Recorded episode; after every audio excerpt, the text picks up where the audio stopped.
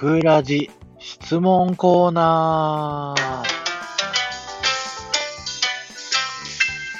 はい、どうも、タクです。タクラジ質問コーナー、今日で最終回になります。えー、赤と白の水玉リボンさんからです。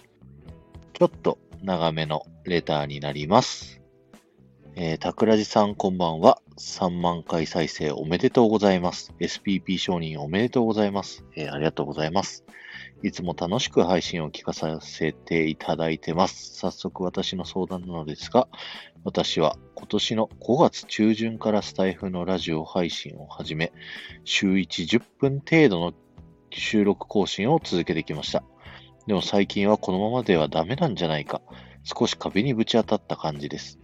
収録の内容は応援している YouTuber のボビー舞浜さんのことや、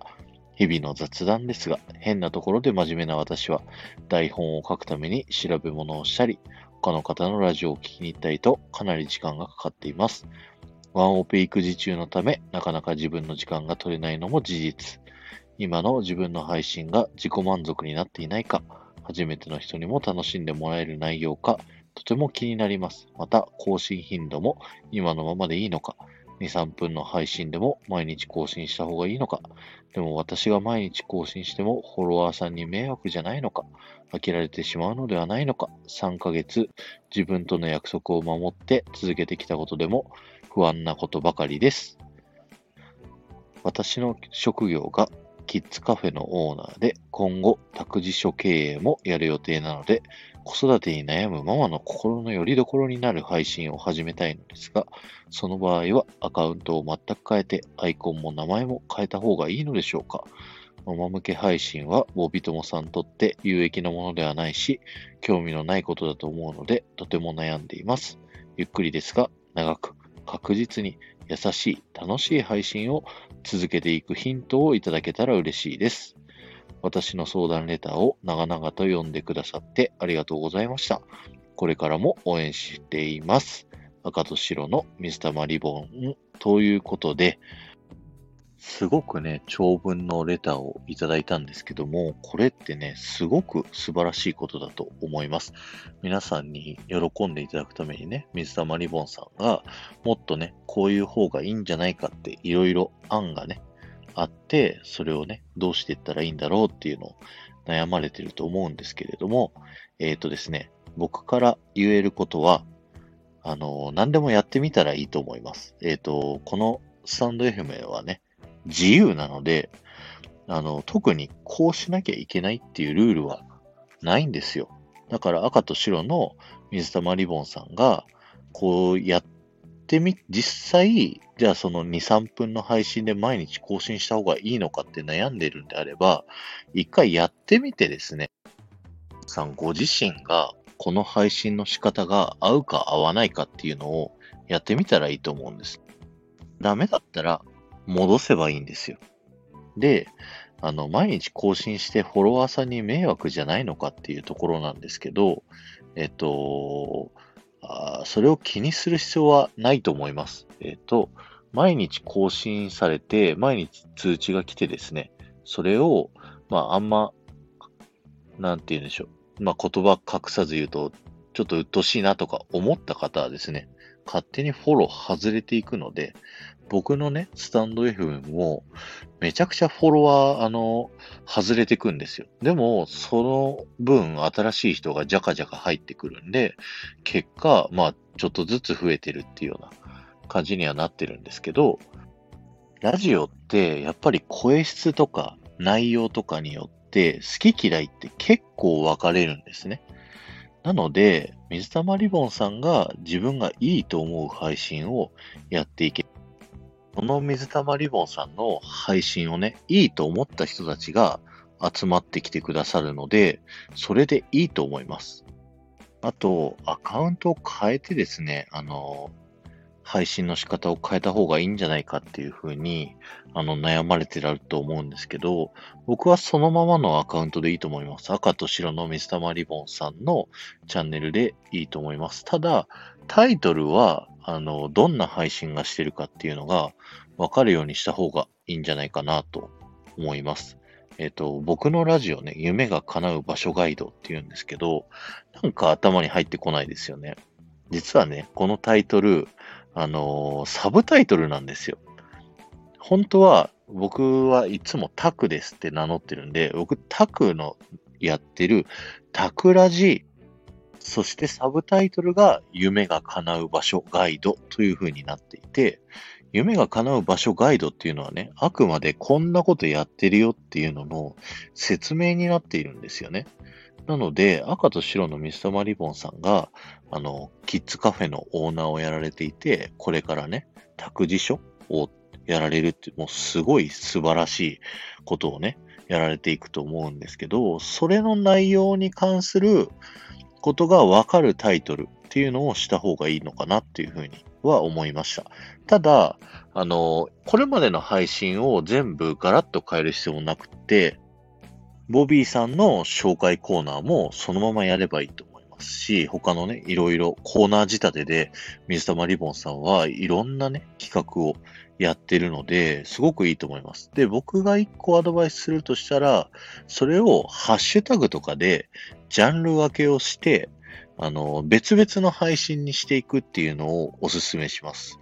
あの、僕のチャンネルをね、見ていただくと、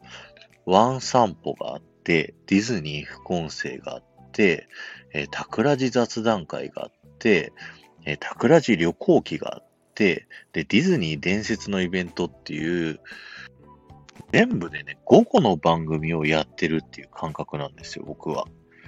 で、あの、朝のワン散歩を楽しみに聞いてくださる方もいれば、ディズニー副音声を楽しみに聞いてくださる方もいれば、タクラジ雑談会の僕の戦略的な話を楽しみに聞いてくださってる方もいるっていう、話の内容によってそれぞれのファンの方がついてくれると思うので、まあ、どれか1個をメインにはした方がいいと思うんですけど、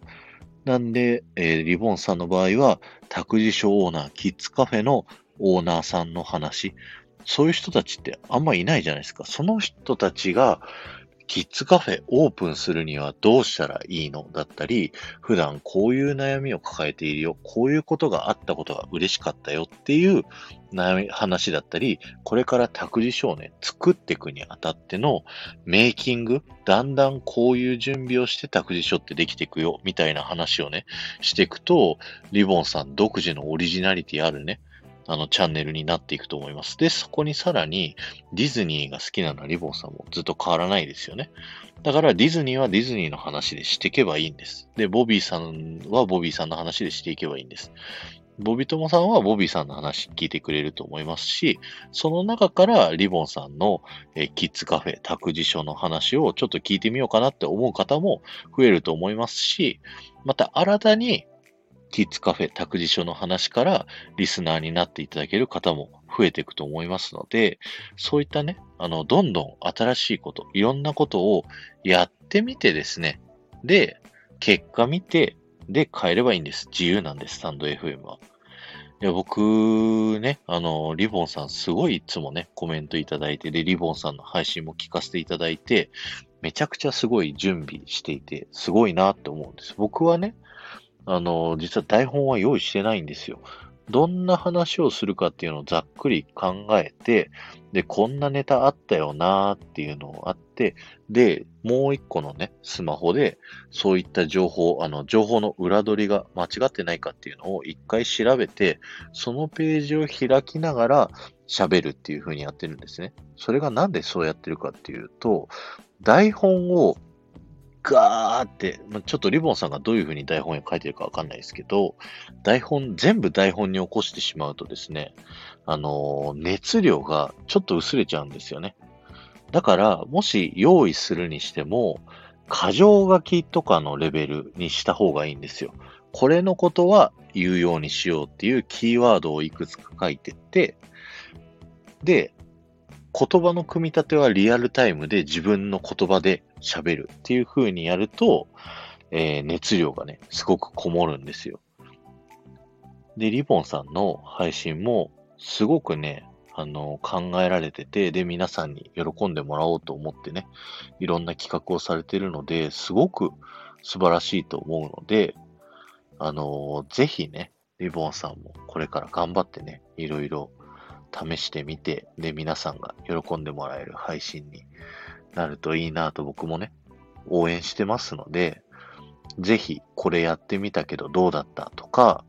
あの、もうちょっとね、個別で都度、あの、DM とかでもね、相談していただければ答えますし、なんならね、あの、この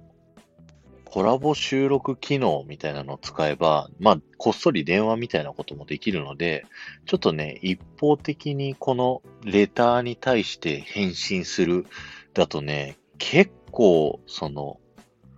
もうちょっといろいろ相談乗ってあげたい。じゃあ、ここはどうしたらいいんですかっていう質問に、ここはこうだよみたいなのをね、こと細かくやり取りしたいなと思うので、ぜひね、連絡いただけたらなと思います。あ、それの内容をね、使ってコラボ配信にしてもいいですしね。なんか僕だったらこうするっていうこともできるし、でも、あの、人がこうした方がいいよっっていうのをやるのではなくて、水溜りボンさん自身が一番やりやすいやり方っていうのがあると思うので、そのやり方をね、いろんなことを試していただいて、自分に一番合うなっていう配信内容をあの見つけていただくのが一番いいなというふうに思いますのでですね、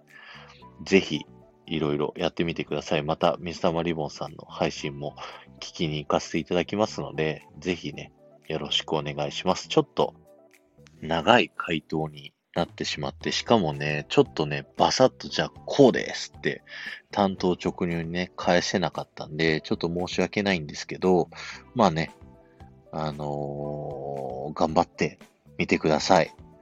今日は終わりです。ありがとうございました。